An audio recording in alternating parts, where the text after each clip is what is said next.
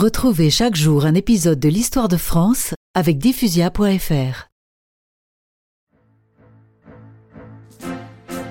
Mais en octobre 1307, Philippe le Bel prend de court les Templiers et le pape.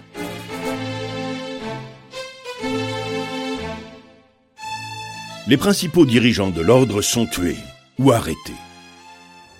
Philippe le Bel, encore une fois, a imposé sa volonté.